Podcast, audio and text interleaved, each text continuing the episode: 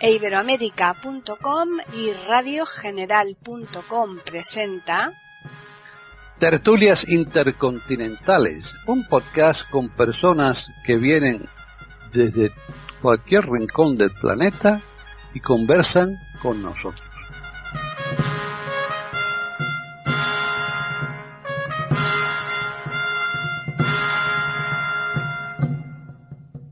Tal? Bienvenidos otro día más a Tertulias Intercontinentales en iberoamérica.com. Soy Paqui Sánchez Galvarro y hoy tenemos el grupo un poquito mermado, pero es que a partir de ahora va a ser complicado contar siempre con nuestro participante de Italia porque él se dedica a la docencia y claro, eh, las clases siempre tienen prioridad como dice un refrán por aquí, está antes la obligación que la devoción. Eh, seguramente él querría estar aquí, sobre todo hoy, eh, por el tema que vamos a tratar. Vamos a saludar eh, a René Escape, que está en Argentina. ¿Qué tal, René? Hola, Paquita, ¿cómo estás? Muy bien. Un beso grandote para ti. Un beso grandote para los queridos contertulios y para nuestros oyentes de tertulias intercontinentales de iberoamérica.com un lunes más y bueno espero que este tema lo podamos debatir este como tema interesante ¿no? y actual Sí, claro que sí. siempre de trascendencia continua, digamos. Claro, claro. María Eugenia de Hart está en Colombia. ¿Qué tal, María Eugenia?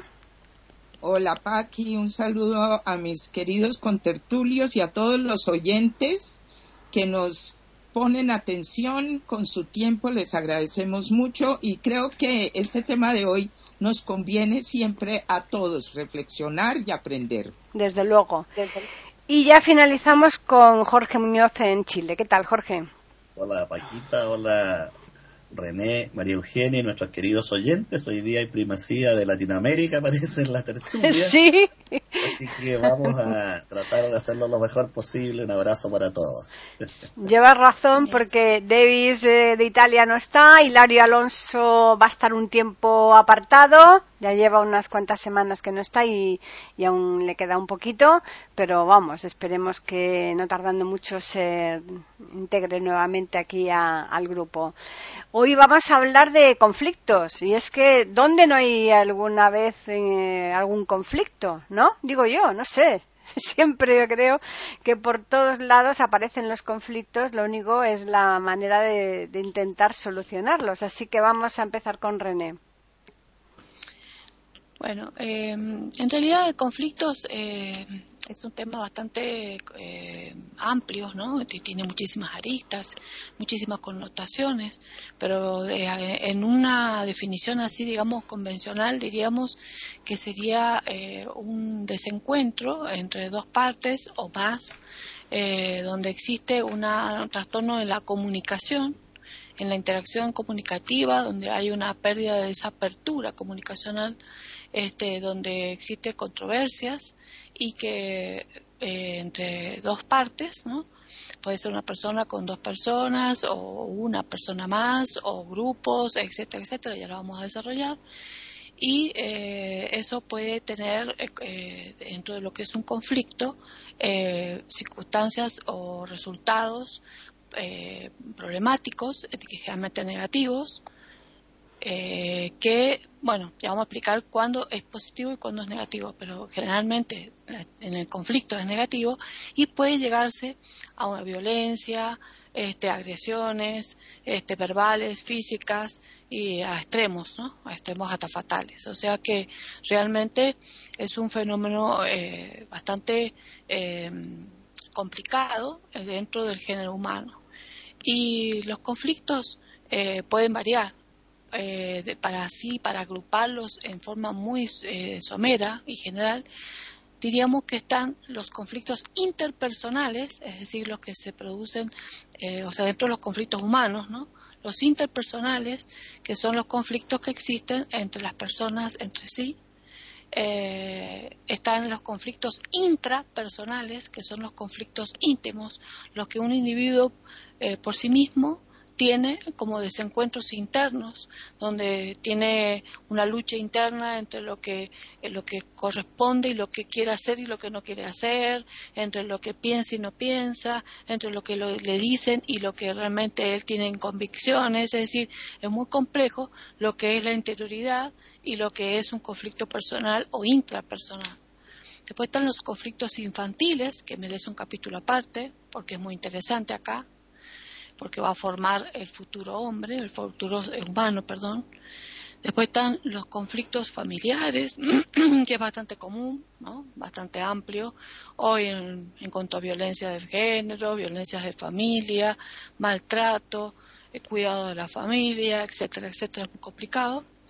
Después están los conflictos, eh, eh, digamos, eh, grupales, es decir, aquellos, por ejemplo, donde hay grupos, ya sea grupos políticos o grupos religiosos o grupos deportivos o grupos en clubes o grupos más reducidos o sectas, etcétera, grupos que entre eh, bastante distintos grupos que pueden ser de una misma este, eh, creencia o tendencia, eh, pero que eh, entre ellos entran en conflicto, o intragrupal, que un mismo grupo pueda tener en su interior su conflicto. Este grupo, todo esto puede ser de pequeñito, como puede ser de, un club, de un, de un este grupo de una sociedad, de una empresa, hasta más grande, como puede ser este, una sociedad hasta más grande como puede ser un país, hasta más grande como puede ser entre países, etcétera, etcétera. después están los conflictos intragrupales, cuando ya dentro del grupo se produce este, eh, controversias, ¿no? O, distintas opiniones y entra, se producen los enfrentamientos. Em, estos conflictos hay que irlos analizando a cada uno eh, para que entendamos de que existen tres partes eh, en un conflicto. Es decir, quién es o quién está en conflicto, qué proceso se elabora en este conflicto para poder eh, llevarlo a cabo y qué instancias va pasando o qué procesos va pasando ese conflicto y finalmente el problema en sí que ha generado el conflicto. Eh, dejo acá y después quiero hablar especial sobre el conflicto infantil. María Eugenia. Bueno, este de verdad que es un tema que nos toca a todos, ¿no? Porque todos estamos en relaciones y como bien dice René, eh, conflicto eh, nos lleva inmediatamente a los desencuentros, desencuentros en relaciones y en relaciones humanas.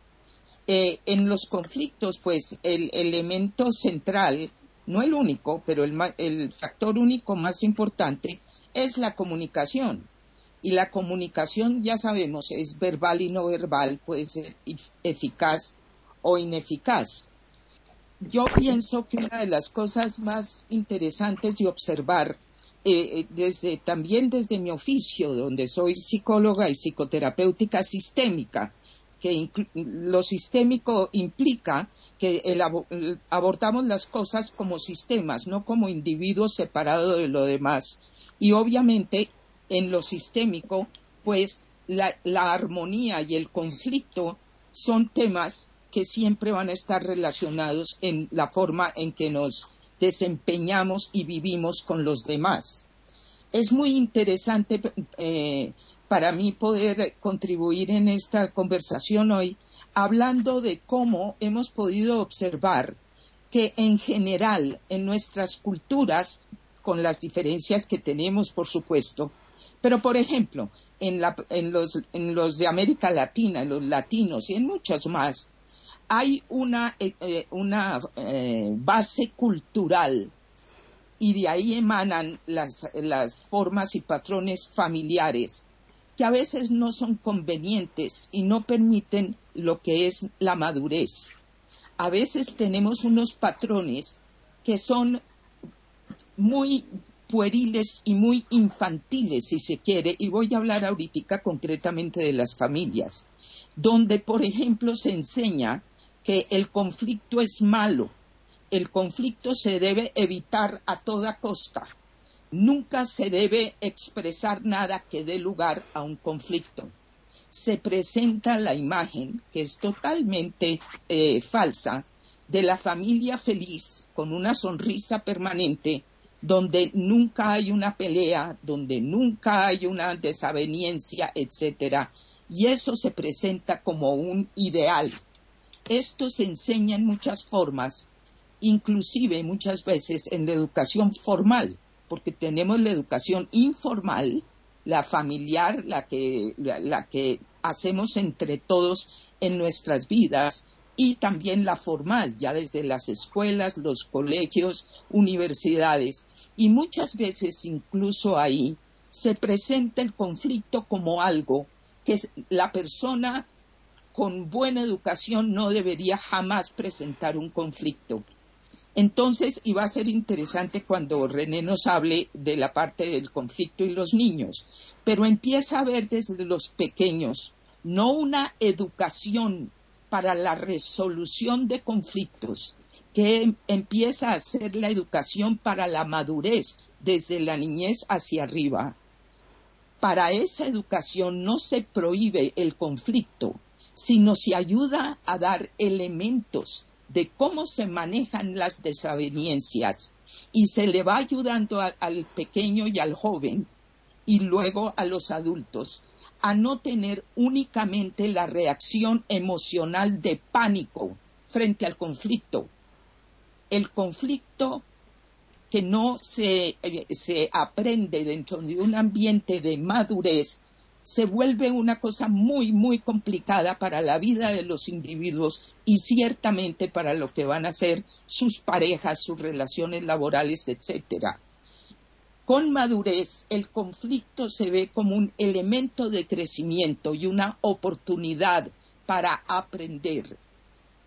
La cosa más importante que rara vez se le enseña, incluso a los niños, es el arte de escuchar, el arte de escuchar al otro con lo que el otro está diciendo y no con lo que yo creo que está diciendo.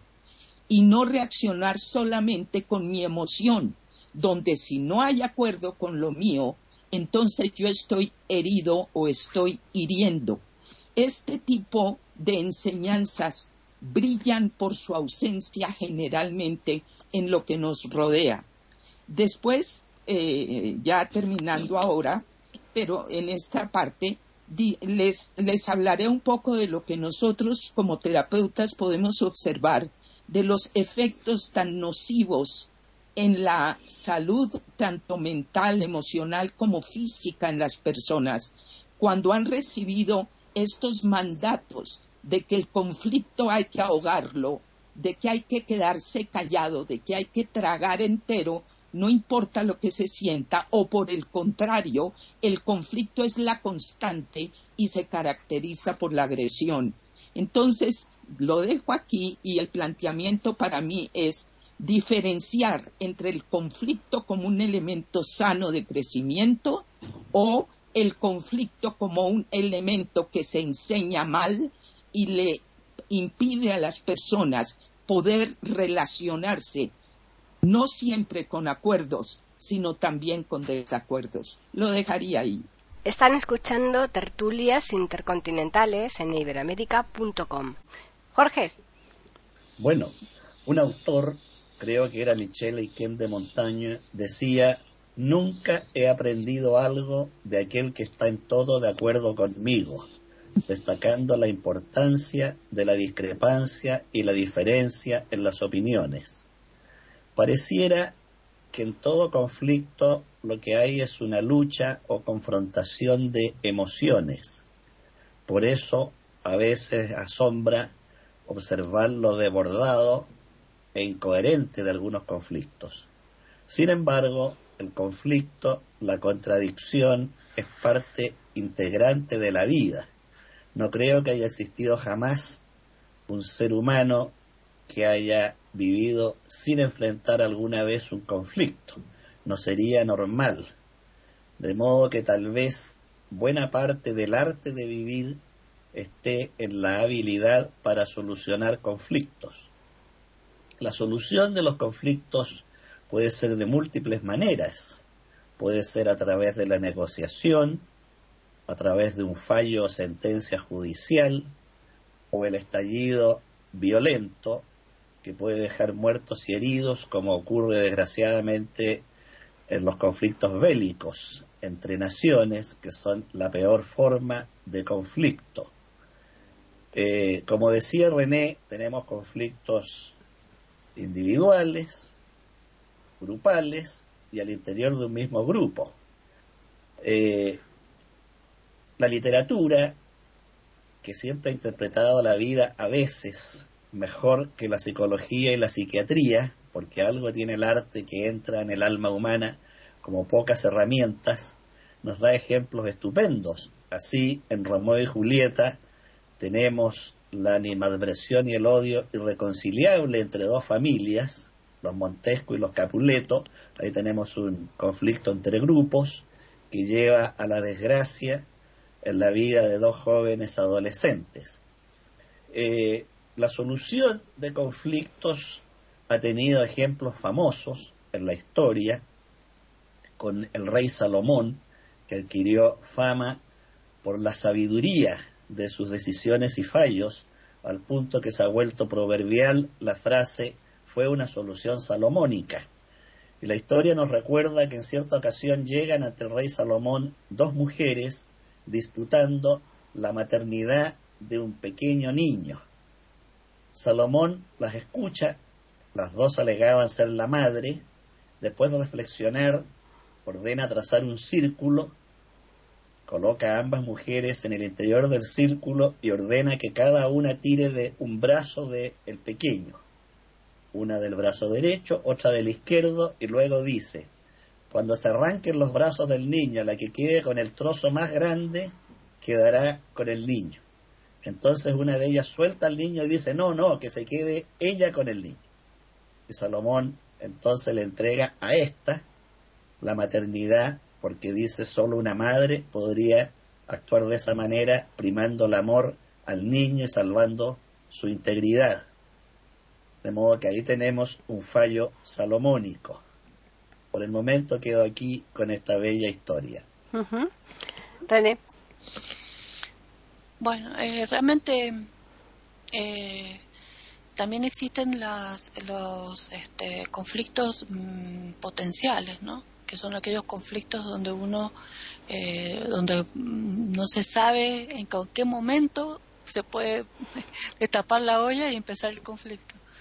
Em, bueno, el, es importante eh, que la actitud que van a tomar eh, los personajes que intervienen en un conflicto, ¿no? Y todo eso va a depender, el proceso que va a tener ese conflicto, cómo se va a llevar a cabo, va a depender de las creencias que tengan los grupos o las personas o los intervinientes, va a depender de la actitud si es una actitud agresiva, si es una actitud eh, amable, si es una actitud salomónica, como dijo recién Jorge, depende. Y entonces, eh, de acuerdo a eso, va a ser el resultado de ese conflicto. Como dijo Jorge, dijeron ustedes también, Jorge y Eugenia, realmente eh, es importante el conflicto porque el conflicto es inherente al ser humano. El ser humano, per se, al pensar diferente, nadie piensa igual que el otro, siempre va a entrar en conflicto. Empieza a entrar en conflicto desde pequeñito, porque cuando ya tiene un capricho, un deseo, y cuando ve que ese deseo no puede llevarse a cabo, porque está en un contexto social, el niño no nace como un salvaje libre, sino que está en un contexto familiar y esa familia tiene premisas y reglas y tiene que ajustarse a las reglas, a parámetros, a los peligros, a los límites, ya empiezan los conflictos, los conflictos individuales y los conflictos familiares. Entonces, eh, el proceso educativo que se le va a impartir al niño a medida que va creciendo, las normativas que la familia va poniendo en el crecimiento y formación eh, estructural del pensamiento, perdón, de ese niño, en su cerebro, en su pensar, en su educación, ya lo va, eh, lo va formando, lo va modelando. Pero también hay que prepararlo para la sociedad. Ese chico se va a enfrentar a una escuela. La escuela también, también debe saber tratar los conflictos. Entonces una sociedad sana es aquella debido, si hacemos caso a la Organización Mundial de la perdón, a la Organización Mundial de la Salud, por un lado, en la protección de la niñez, pero la Convención de los Derechos Humanos en la protección de los niños, de la infancia, es muy importante que se les respete la infancia, porque acuérdémonos que siglos atrás los niños no eran considerados como seres importantes. Eh, ahora, eh, en esta, después del siglo XX y en el siglo XXI, es muy importante considerar a la infancia no como un adulto eh, pequeño, sino como un niño, como un ser humano que el día de mañana va a ser un adulto y que hay que irlo formando y que de acuerdo a cómo lo formemos nosotros en la familia y cómo lo forme la sociedad que lo rodea, el contexto social y cómo lo forme la escuela, y, de cómo le, lo, vaya preparando va a ser el adulto de mañana. Entonces, si el niño va a tener conflictos porque se va a encontrar con las limitaciones que la escuela le va a poner, que son otras reglamentaciones, las limitaciones que le van a poner sus compañeros eh, en sus discusiones, en los juegos, entonces hay que enseñarle por eso a la criatura, al niño, eh, a no ser caprichoso, a tener empatía, a ponerse en el zapato del otro, a entenderlo al otro, a tener compasión, a, comprender eh, cómo la, qué, es lo que es un acto solidario y de esta manera, cada vez que se genera un conflicto, tratar de intervenir con los niños porque los niños solos no van a resolver sus conflictos. Y lo más probable es que los niños pequeños terminen peleados, agrediéndose, pegándose, mordiéndose, tirándose los pelos, o pegándose trompadas, habiendo, existiendo barras eh, o grupos de niños, este, pandillas, niños eh, más malos que atacan a los más débiles, el bullying y toda la problemática que hoy hay debido a que las escuelas no están eh, entendiendo, metiéndose al detalle del comportamiento de los grupos que tienen en su, las docentes a su cargo, y la autoridad de su cargo, o los padres muy ocupados no están viendo ni dialogan con sus hijos a ver cuáles son las cosas que le está pasando y qué, qué está pensando ese niño y en qué circunstancia está. Cuando el niño tiene un cambio de carácter, cuando el niño tiene un trastorno de conducta diferente en el hogar, cuando el niño está triste o cuando el niño está hiperkinético o tiene una actitud extraña, eh, el padre debe ver la forma de indagar y descubrir. Porque hoy tenemos abusadores sexuales, tenemos la pedofilia, tenemos eh, los niños agresivos, el bullying, eh, eh, la falta de comprensión, la competencia desleal, un montón de cosas que el niño vivencia e, inclusive las preferencias, las competencias deportivas que no son a veces muy saludables si no hay un buen docente a cargo del grupo. Entonces, si la familia no está encima todo el tiempo observando a ese niño, ese niño va a crecer con ese conflicto no elaborado y el día de mañana en la adolescencia y en la adultez va a ser persona conflictiva, es una persona que va a ir al choque, que va a ir siempre a discutir con su grupo, con las personas con las que va a interrelacionarse. Los grupos en general, cuando el conflicto es entre una persona y otra, o entre una persona y dos personas, eh, parece un conflicto interpersonal humano. Pero cuando ese conflicto se hace crónico, y va eh, extendiéndose en el tiempo y va abarcando más personas, se va convirtiendo el día de mañana en lo que se llama un conflicto social. Y los conflictos sociales son los más graves de este mundo porque son los, los que abarcan los países, en los totalitarismos, en los regímenes políticos que manejan grupos humanos masivos, donde hay preferencia de algunos determinados grupos sobre otros y es desconformismo de otros grupos sociales, y ni que hablar cuando esto se lleva a nivel internacional entre países. Entonces, es increíble, pero todo como siempre empieza la educación. Si los seres humanos fueran todos, tuvieran toda la oportunidad de tener una educación a nivel familiar y a nivel escolar adecuada, serían adolescentes que se comportarían, por más que existiera un conflicto y controversia, porque todos pensamos diferente, pero sabrían cómo resolverlo y en la vida adulta sabrían con diplomacia cómo resolverlo armónicamente. Entonces sería un mundo mejor, pero evidentemente no es lo que sucede.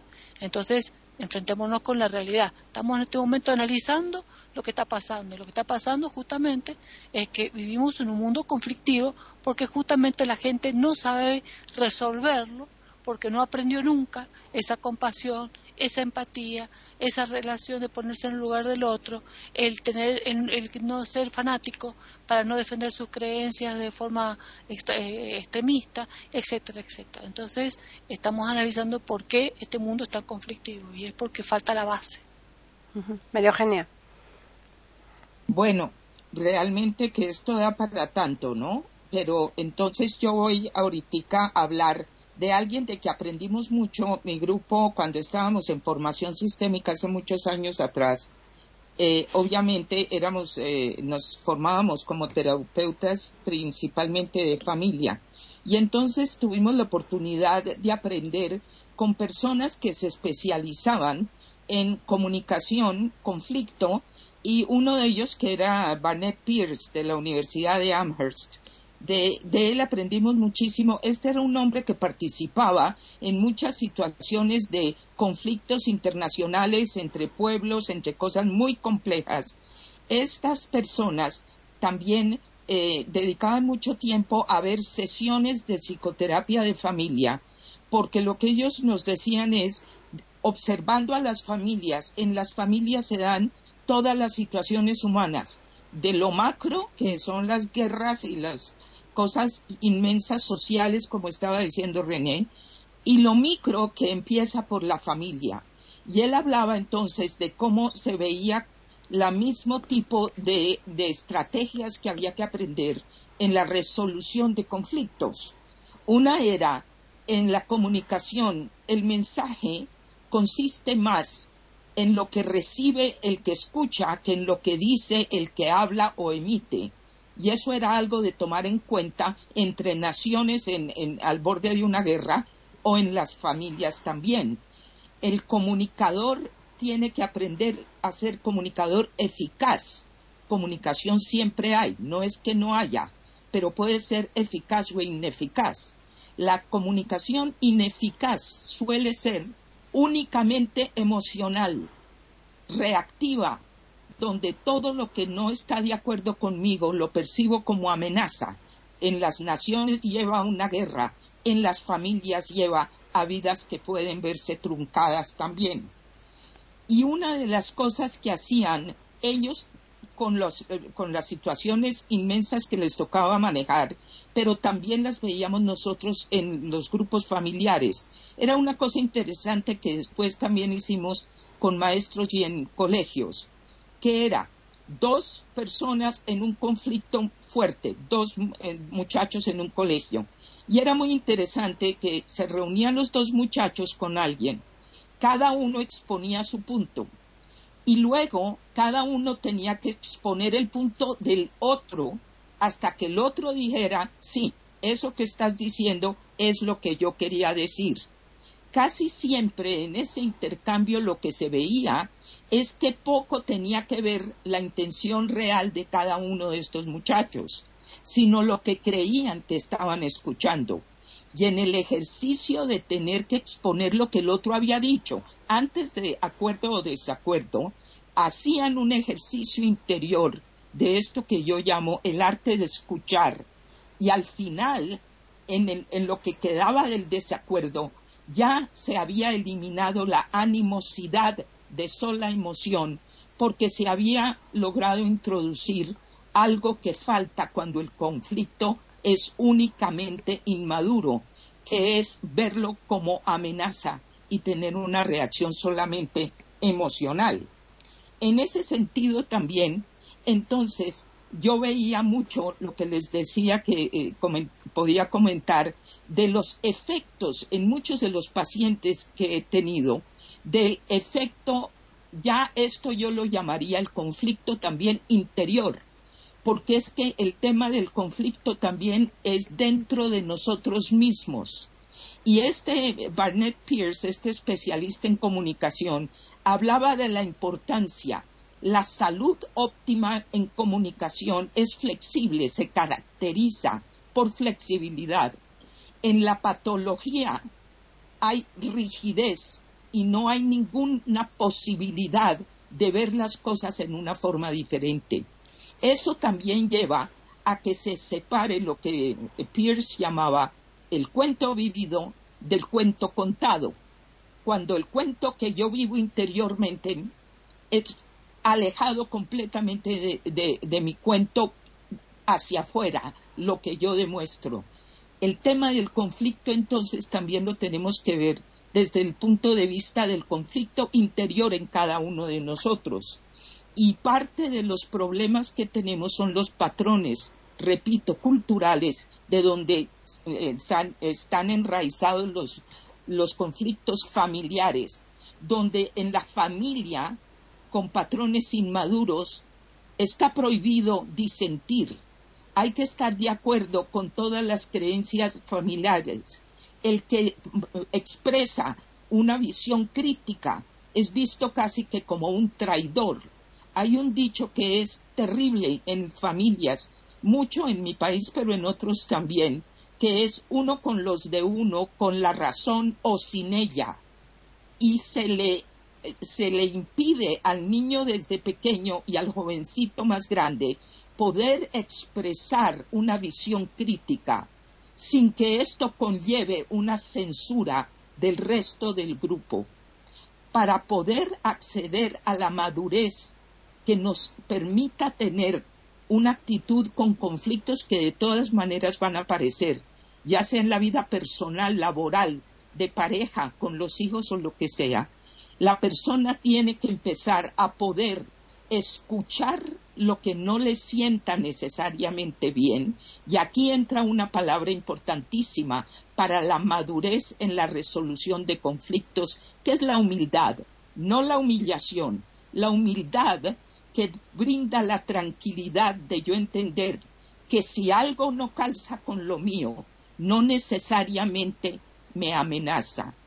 Terminaría yo esta parte diciendo que he aprendido que para manejar los conflictos y los conflictos internos donde yo interiormente me siento en pugna conmigo mismo, un elemento interesante es poder hacer las paces con la soledad saber que si a veces hay un grupo y yo soy el único que disiente y he pensado con flexibilidad si estoy en un error, pero confirmo mi convicción, poder tener tranquilidad de no estar en un concurso de popularidad permanente.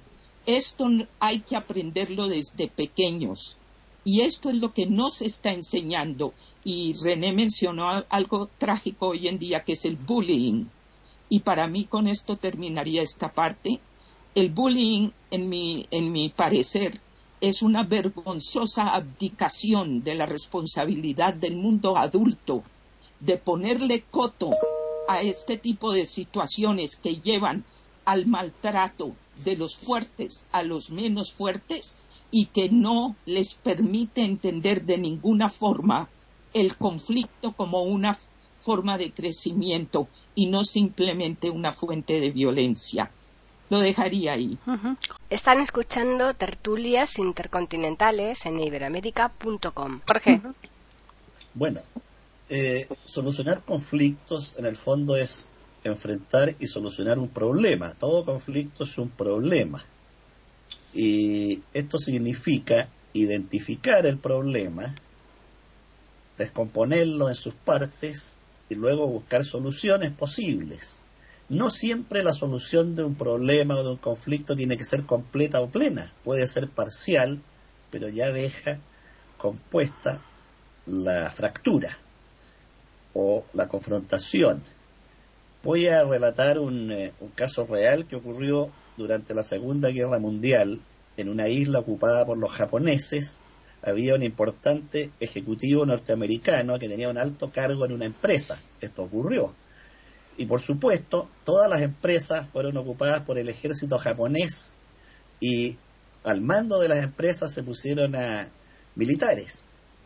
Y donde trabajaba este hombre, llegó un general japonés que tenía fama de ser muy estricto y él días antes había retirado una importante suma no como fraude, sino que técnicamente correspondía hacerlo, pero surgió en él un conflicto terrible, porque se dijo, si el general descubre esto al revisar los balances, va a pensar que yo quería boicotear a la empresa mientras estaba al mando de japoneses.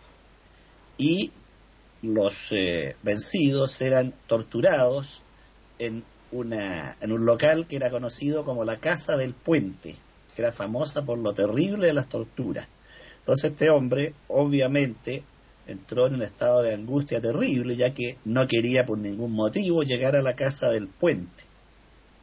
Entonces regresó al alojamiento que él ocupaba en la isla y después de meditar un rato, recordó cómo él resolvía problemas en Estados Unidos cuando estaba en la empresa, sacó su máquina de escribir y lo primero que hizo fue redactar el problema. Escribió que estaban en una situación de peligro frente al general japonés. El problema era ser llevado a la casa del puente y torturado brutalmente. Ese era el conflicto que lo torturaba. Luego anotó posibles soluciones. Una, la fuga, fugarse de la isla. Segunda solución, hacer absolutamente nada y dejar que los hechos se movieran por sí mismos. La tercera, intentar hablar con el general japonés u otros generales buscando ayuda. Finalmente decidió hacer nada y se presentó al día siguiente a trabajar como todos los días.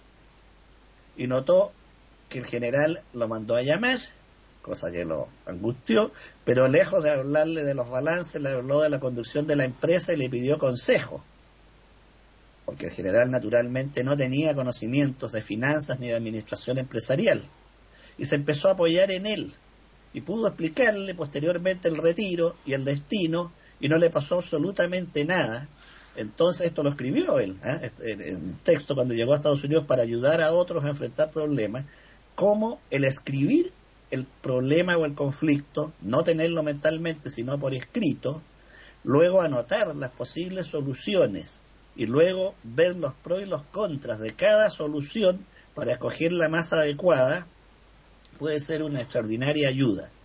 Ahora en el caso del conflicto en las familias, que es tal vez el más común, ya que por fortuna no todos los días hay guerras mundiales, y ojalá no la haya nunca más, eh, el mayor, los mayores conflictos se dan en los espacios que habitamos habitualmente, la familia, la escuela, el trabajo.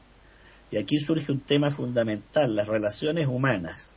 Uno de los problemas más difíciles de manejar en la empresa, en la oficina, en la administración pública y privada son las relaciones humanas. Y precisamente porque no siempre se resuelven adecuadamente los conflictos que surgen al interior de la oficina, yo recuerdo cuando trabajaba en la dirección del trabajo, conflictos que surgían a veces por las calificaciones. No sé cómo ocurre en España, Colombia y Argentina, pero acá en Chile la administración pública, cada funcionario es anualmente calificado, con nota que va de 1 a 5 según su desempeño y un conjunto de variables. Y la nota máxima es 5 y por supuesto todos quieren estar allí y cuando no se está surge un conflicto con la jefatura ya que la persona se va a quejar y hay un procedimiento de queja, etcétera. También surgen conflictos entre los colegas, porque uno quería ocupar tal computador y el otro ya lo estaba ocupando, o quería estar en el segundo piso y lo llevan al quinto. Entonces, todo esto ocurre diariamente y es fuente de amargura a veces, malos tratos o un ambiente laboral inadecuado y no hay nada peor que estar la mayor parte del día, que se está en el trabajo, en un ambiente de tensión y hostilidad.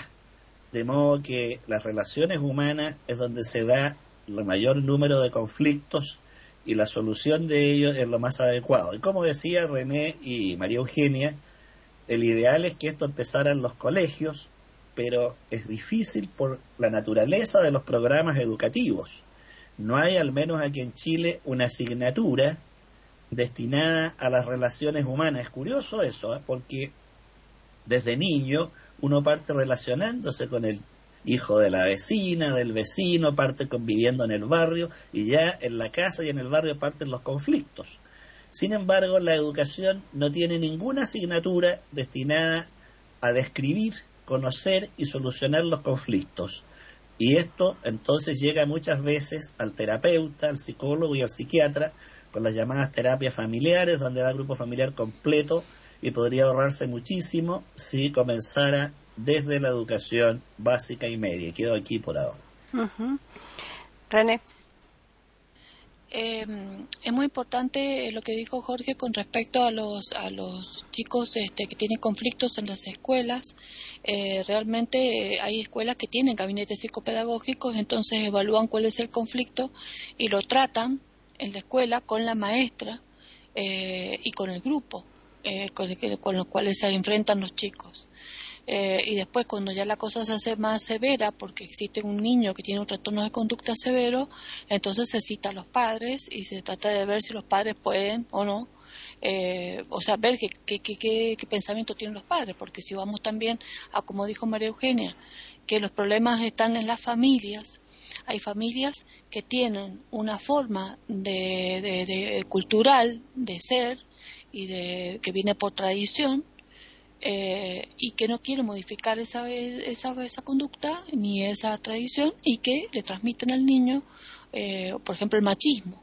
Pongamos un varón, un varón machista, eh, donde el padre le dice que él tiene que manejar eh, a, las situaciones, que él tiene que ser cabeza del grupo, que nadie tiene que ponerle el pie encima y que ninguna niñita o compañera en un curso mixto tiene que darle ninguna orden ni ninguna disposición. Entonces el chico empieza a comportarse brutalmente, le pega a los más pequeños, a las niñas las trata mal, eh, una cosa así, supongamos.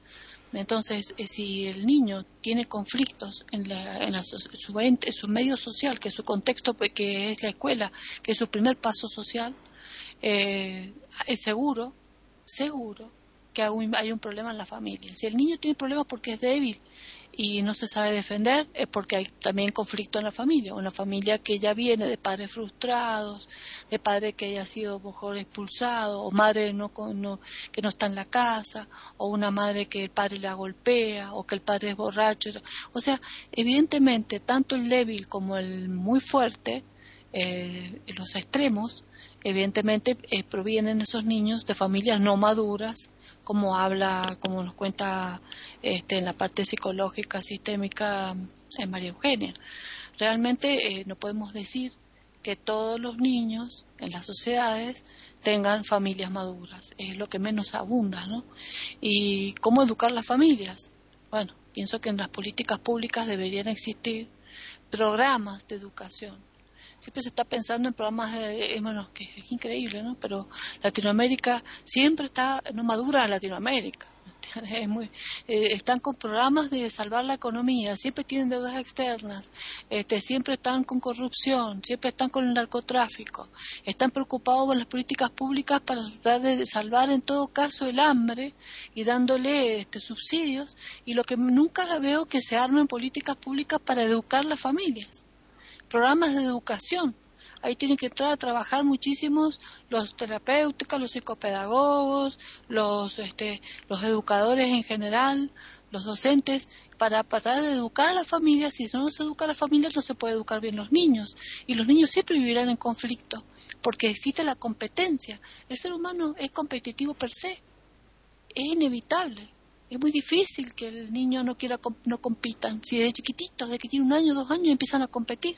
Que yo esto lo tengo y vos no, y así empieza la, discusión. Y la pelea, yo lo, quiero tener, entonces empieza la envidia y se tira agarrando los pelos y que y siempre el ser humano va a querer tener en el chiquitito lo que tiene el otro. Y nunca va a valorar lo, lo propio, sino que va nunca le va a satisfacer lo propio salvo que existe una madre muy amorosa que le enseñe a que lo propio es lindo y que le enseñe a compartir eh, con la otra madre también amorosa que le enseña al otro a compartir y al sentir que no hay peligro, que pueden compartir ambos y que no compiten, entonces empiezan a sentir una paz y una armonía.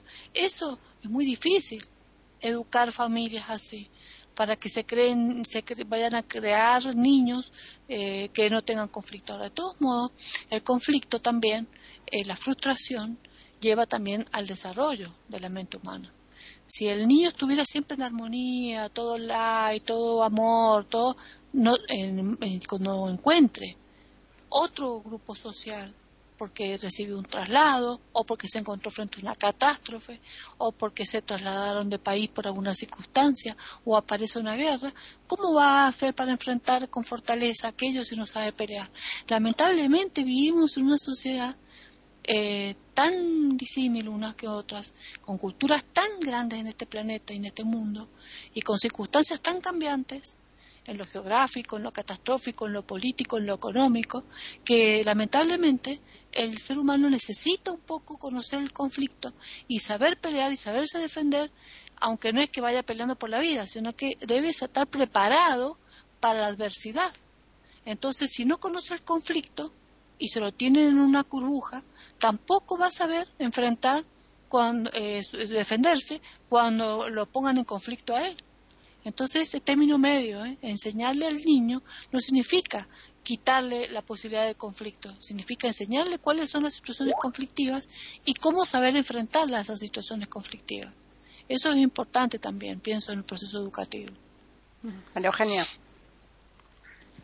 Bueno, realmente fíjense que estamos viendo algo como, como lo ven estos eh, que se especializan en resolución de los conflictos macros, viendo lo micro que empieza por las familias, como, como estamos diciendo y como está diciendo también René. Yo he aprendido una cosa, y yo soy psicóloga y soy psicoterapeuta de formación, pero me he dedicado mucho a la educación. Y yo he pensado muchas veces, y lo he hablado con colegas, que hemos tal vez cometido el error de a veces los psicólogos tomar un lugar que realmente corresponde solo a los educadores y los psicoterapeutas, siquiera existimos, yo soy una, eso ha sido la mayor parte de, mi, de mi oficio. Pero también lo que yo he visto es que lo que brilla por su ausencia, y de eso están hablando tanto Jorge como René, es una educación para la madurez, una educación, y no, y en los colegios, porque a veces los psicólogos adentro de los colegios es como que le tomaran la función a los educadores los psicólogos entienden y el educador tiene que entender que un educador no es un psicoterapeuta, pero puede derivar a una psicoterapia cuando es necesario. Pero lo que sí hace el, educador, y estos son los padres de familia, por ejemplo, también, hay que brindar elementos. Yo por eso en mi, en mi seminario que he tenido desde hace años, que se llama el, lenguaje de la cordura, que es el lenguaje de la madurez, para mí es una educación que falta para que las personas reciban elementos de, de madurez para sus propias vidas. Eso lo comparo siempre con la persona que tiene su vehículo, su auto, y aprende bastante de mecánica para solucionar muchas cosas, para entender y de vez en cuando va a ir a un taller donde un mecánico en el taller eh, le ayude con alguna cosa que va más allá de lo que él maneje. Pero ahí él entiende el lenguaje del mecánico también. A mí me parece que hemos cometido el error de poner todo en la parte psicoterapéutica y no empezar por el principio que es la educación de lo que decía Eric Fromm. Lo más importante para un pequeño o un joven es tener un adulto con madurez a su lado y eso es lo que nos está faltando. Me gustó mucho, por ejemplo, Jorge, cuando eh, con este ejemplo maravilloso del que escribió la situación para poder enfocar lo que estaba pasando, más allá de solo la emoción o la mente, para organizarse. Estos son elementos que sirven también para que los adultos le ayuden a los menores, pero ellos tienen que empezar por ellos mismos también. Y por último, hablando entonces de los efectos de esto, por ejemplo, debo decir que con muchos años de, de acompañar tantas personas con situaciones de enfermedad muy graves y terminales, pero también en mi consulta de psicoterapia, yo he visto los estragos que causan los mandatos de que la buena educación es nunca incomodar a nadie.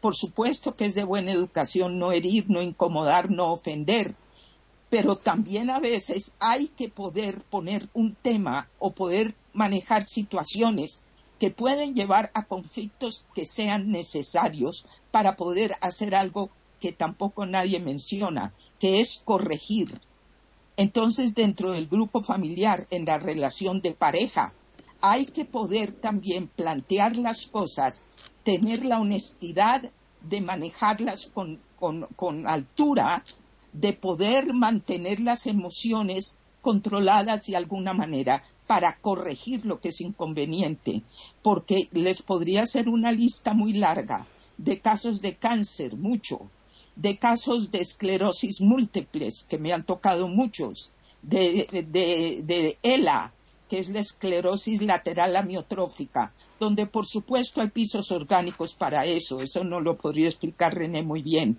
pero el nutridor principal en muchas de estas situaciones ha sido el control absoluto de la emoción de angustia o de rabia o de, o de miedo o de terror, de poder expresar lo que se tiene por dentro. En casos de maltratos, por ejemplo, cuando se repite que siempre todo es de parte y parte, eso casi siempre es cierto, excepto cuando no lo es. Y cuando no lo es, la persona maltratada que tiene que oír que de lado y lado están en las mismas condiciones y tiene que tragar entero, el cuerpo es el lienzo del alma, como digo yo.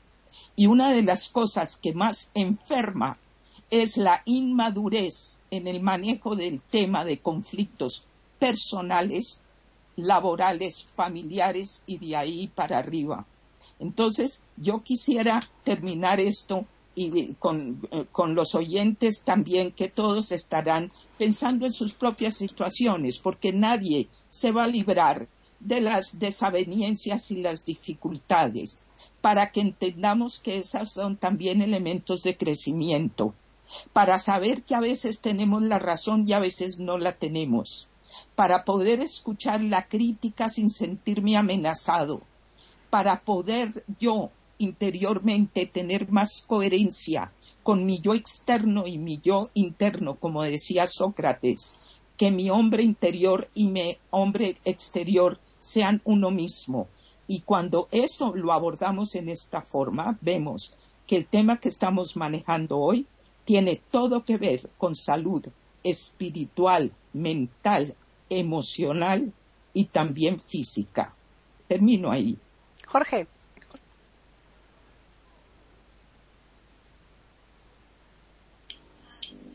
¿Me escuchan? Ahora sí. Sí. Bien. Cuando yo hablaba en realidad de educación de relaciones humanas al interior de la escuela, no me refería exactamente a que haya un terapeuta o una psicóloga a la cual se lleva un niño que ya está en el conflicto. Me refería a una asignatura que durante todo el periodo lectivo enseña al educando relaciones humanas, que se mostrara a través de la literatura, de las películas, casos de conflictos, y cómo se resolvieron o no se resolvieron, que se hicieran, por ejemplo, simulaciones al interior del aula de conflictos entre un grupo de alumnos y otros, y luego enseñarles eh, a mediar, a negociar, a buscar soluciones. O sea, no se trata, esto es como la salud preventiva. No saco nada con llevar al paciente de cáncer cuando está agonizando. El ideal es que no llegue a tener la enfermedad, que no llegue al puñete, que no llegue a la agresión. Entonces, no se trata, en mi opinión, de llevar al niño al psicólogo, sino evitar que llegue al psicólogo aunque siempre se va a llegar, pero llegar en mejores condiciones. Entonces, si, hubiera una asignatura donde al niño se le enseñara, por ejemplo, qué pasó en tal conflicto, en tal año, qué, qué tratados se firmaron, cómo se negoció, cómo se resolvió tal situación en Latinoamérica en tal año. Si yo pusiera al grupo A y el B a discutir un tema, por ejemplo, que unos estén de acuerdo con tal situación y otros en contra, y luego hacerlos negociar. A eso me refiero, o sea, crearles la conducta de la mediación, la negociación y la búsqueda de soluciones. Eso sería interesantísimo y se podría hacer perfectamente con una clase a la semana, de modo que cuando ese niño sale del colegio está entrenado en enfrentar conflictos y no que le llegue de golpe como una sorpresa y no sabe qué hacer. Otro tema importantísimo era que ya se mencionó aquí el conflicto interior, que muchas veces se traduce, por ejemplo, en la famosa crisis vocacional. ¿Cuántos niños no saben qué hacer con su vida? No saben qué van a hacer al salir del colegio, no saben si van a ir a la universidad, a un instituto técnico, si se van a poner a trabajar de inmediato, no tienen ninguna claridad. ¿Cuántos otros están en tercer año de una carrera o cuarto y descubren que no les agrada para nada y la dejan, se van?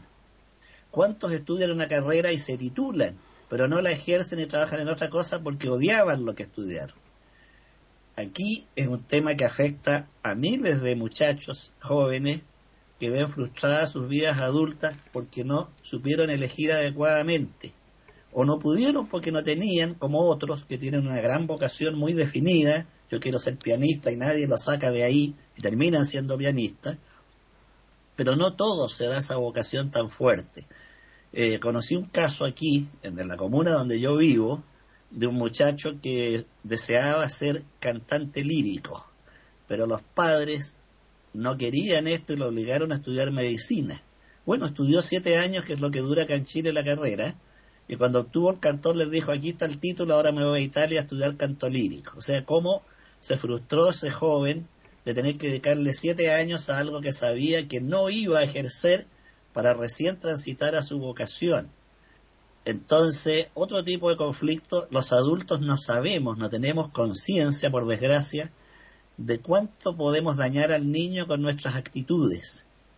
Eh, me acuerdo haber observado en una clínica donde esperaba consulta con el médico, cómo una madre amenazaba al niño chiquitito que lloraba, que se seguía llorando, iba a pedirle a la enfermera que le pusieran una inyección. O sea, esa madre le estaba enseñando el terror a las inyecciones a ese pobre niño. Entonces, no tenemos conciencia los adultos de las torpezas de nuestros actos de la vida diaria que van dejando huella en el inconsciente de ese niño y creando un adulto con problemas. Si los padres supieran la debacle que provoca en la mente infantil los, las discusiones padre-madre, que a veces escalan hasta la violencia, eh, ya no se pondrían rojos, sino verdes, morados y el arco iris entero de colores en la cara de vergüenza, porque precisamente no se sabe manejar los conflictos y por lo tanto se termina no solo causando una debacle entre los cónyuges, sino causando un enorme daño al niño que presencia esa discusión, ese conflicto no resuelto. Por el momento quedo aquí. Están escuchando tertulias intercontinentales en iberamérica.com. Eh, ¿Queréis hacer algún resumen o ya es suficiente? No, yo quería hacer un resumen que mm, eh, estoy totalmente de acuerdo con lo que dice María Eugenia y lo que dice Jorge. La verdad que me encantó esa idea, ¿no? Yo no entiendo por qué no se implementa ese tipo de ejercitación en las escuelas de, elaboración de conflictos y, o llevar a la teatralización la parte histórica de cómo se porque muchas veces yo cuando era chica no me acuerdo que a mí me, odiaba la historia porque ninguna maestra me la explicó bien. Eh, entonces si me hubiera explicado eh, así con, con ejercicios o sea haciendo teatralizando los hechos quizás hubiéramos entendido mejor eh, los fenómenos históricos y los intereses históricos, cuando sobre todo en los grados más avanzados, cuando habían problemas de guerras y de políticas, no, no la entendía bien, eh, no entendía bien la mente humana eh, desde ese punto de vista. Se podría haber representado con un ejemplo infantil para que los chicos lo pudieran interpretar. Lo mismo pasó con las matemáticas. todo eso era conflictivo y de acuerdo a, a las aptitudes que todos los niños tienen, que no son iguales las vocaciones de cada chico, vocación o no vocación, sino también condiciones naturales. Eh, eh, tratar de hacerlo ameno, eh, tratando de, de ponerlo en práctica, como dice Jorge, muy interesante eso. la otra cosa que quería hablar era la parte de los conflictos de los intereses. Están los conflictos de los intereses porque que quería aclarar que están los intereses económicos y los intereses también personales por ejemplo, muchas, muchas parejas entran en desavenencia, hoy en día las parejas no duran, porque cada uno busca sus propios intereses imbuidos en el egoísmo. Entonces, supongamos que un ejemplo, una pareja se discute y pelea y entra en conflicto y entra en gran discusión porque eh, no le dije, o el marido no le dijo, o la pareja no le dijo a la chica, por ejemplo, que a tal hora era tal reunión.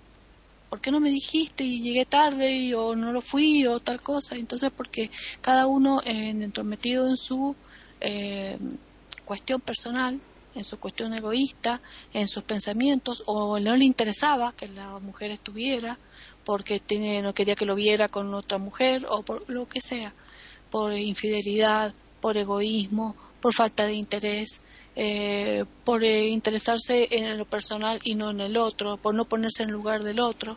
Eh, todas esas cosas también son muy conflictivas y está llevando también a la destrucción de la familia ¿no? de lo, o de las parejas en sí. por eso es que también hoy en día las parejas no duran y también están en vivo conflicto. Eh, otra cosa es la competencia que existe entre el hombre y la mujer, que eso es en la educación de los chicos. Cuando la madre desautoriza al padre o el padre desautoriza a la madre o los abuelos desautorizan a los padres, eh, las figuras más potentes o más fuertes en las familias eh, suelen crear grandes conflictos y como dicen nuestros chicos acá los compañeros, realmente em, eso afecta tanto la mente de un niño. Un niño, imagínense una mente frágil que se está formando y que se encuentran discusiones entre los padres, desavenencias entre ellos, desavenencias con los abuelos, eh, tíos que se meten, todos opinan distinto, agresión, violencia, discusión, y el niño se va criando en eso y entonces el niño te empieza a tener trastornos de conducta y, no se sabe por qué. El niño comienza con una enuresis o una encopresis secundaria, se hace pie en la cama de grande o, caca encima o cosas así, eh, o, le pega un amiguito o llora todo el tiempo, está ausente o, baja las notas de la escuela. Y, y ahí entonces es donde hay que abordar ¿no? las cuestiones familiares. Son las cosas creo que, que más duelen al niño eh, en el crecimiento y lo repercuten después eso su comportamiento en la escuela. Y ahí está el amiguito que es malo agresivo los malos compañeros y todo porque justamente los problemas empiezan en el hogar que es la primera base de la sociedad. Eso nada más. María Eugenia. Mira yo eh, terminaría de verdad en, en una forma breve diciendo primero que estoy de acuerdo con Jorge y, y, tal vez a eso era que yo me refería y de hecho en colegios donde yo tuve la oportunidad de estar, eh, hicimos exactamente lo que está diciendo Jorge, que era incluir situaciones de educación para manejar muchas cosas, incluido el conflicto. Luego estoy totalmente de acuerdo con eso y da excelentes resultados, pero se planteaba no como una cosa terapéutica, sino como un aprender a leer cómo manejar la vida. Eso por una parte. Y lo último que sí he aprendido también, el primer paso para madurez en la resolución de conflictos, ya sean internos con uno mismo o externos con los demás, eh, y como sea, es el arte de escuchar, aprender a escuchar. Y el ejercicio principal para aprender a escuchar es no asumir que yo sé de antemano lo que voy a escuchar, y lo que el otro va a decir, sino tener la curiosidad con una mente abierta y preguntar si es necesario para yo estar seguro que no estoy yo equivocando mi percepción. Eso sería para mí como lo que le sugeriría a los que nos están escuchando, que empiecen por ahí, ejercicios de aprender a escuchar sin pensar que ya sé lo que me van a decir. Termino con eso. Jorge. Bueno, yo coincido con María Eugenia, con lo que ha dicho René. Efectivamente, el aprender a escuchar es casi un arte. Eh, es muy difícil, muy difícil. debiera haber un entrenamiento también en eso, ya que todos creemos tener la razón, aunque en realidad la razón está repartida entre todos y por lo tanto solo oyendo al otro podemos aprender y crecer. Sócrates decía, antes de iniciar su labor filosófica en el Ágora, debo escuchar a mis demonios interiores. Mm. Incluso esto le costó ser acusado de no creer en los dioses, porque él oía a sus demonios interiores. Pero se refería en realidad a este movimiento interno de la psiquis que nos lleva a veces incluso a contradicciones internas, a discusión interna a la discusión consigo mismo que es muy necesaria para sacar afuera estos demonios. Ahora, creo que es bueno recordar que la familia actual enfrenta un fantasma que como nunca antes complica la educación y más que la educación, la modelación de los jóvenes, que es el fantasma de la droga. El consumo juvenil de drogas aquí en Chile ha aumentado extraordinariamente, me imagino que en toda Latinoamérica, y esto muchas veces escapa al control de los padres por grandes esfuerzos que hagan y por mucho que sea el amor y la nobleza con que se esmeran, ya que está en la calle, en la escuela, en las universidades y en el trabajo. Esto es un fantasma nuevo en el que no basta la labor de la familia, sino que tiene que ser una labor mancomunada, ya que tiene aspectos judiciales, sanitarios, sociales y económicos. De modo que esta es un nuevo peligro para el crecimiento de nuestros jóvenes. Y con esto termino. Pues efectivamente es más difícil escuchar que, que, hablar, ¿no? Como también es más difícil mandar que obedecer, ¿no? Pero bueno, son términos que, que hay que utilizarlos como mejor podamos y, aprender, sin ninguna duda. Aquí en España sí que existe mm, desde hace bastantes años una, un, la educación para la ciudadanía, esa asignatura que se da en primaria no sé exactamente, porque claro, es en primaria, yo no he dado, yo aunque me he dedicado a la, docencia, yo no he dado clase a, a primaria, eh, pero sí que sé que desde luego ya hace bastantes años que se imparte. Tampoco sé bien los contenidos, pero por el título, desde luego, mmm, quizás tenga bastante que ver con lo que se ha abordado hoy aquí, ¿no? Con lo que vosotros pensáis que, es muy importante que los chavales desde la escuela ya se, se les enseñe, ¿no? Bueno, pues yo creo que la tertulia ha estado pues muy, muy, muy interesante, eh, muy instructiva y el que realmente quiera pues recoger todo lo que aquí se ha dicho o parte, pues eh, para llevarlo a la práctica, por lo menos nosotros hemos puesto nuestro granito de arena. Vamos a recordarles a los oyentes que nos pueden escribir a tertulias@eiberoamerica.com y también pueden hacerlo al Twitter eiberoamerica con las iniciales e, I y la A de América en mayúsculas. Y ya simplemente emplazarles, agradecerles como siempre su atención y recordarles que volveremos aquí el lunes próximo a iberoamerica.com con una nueva tertulia intercontinental.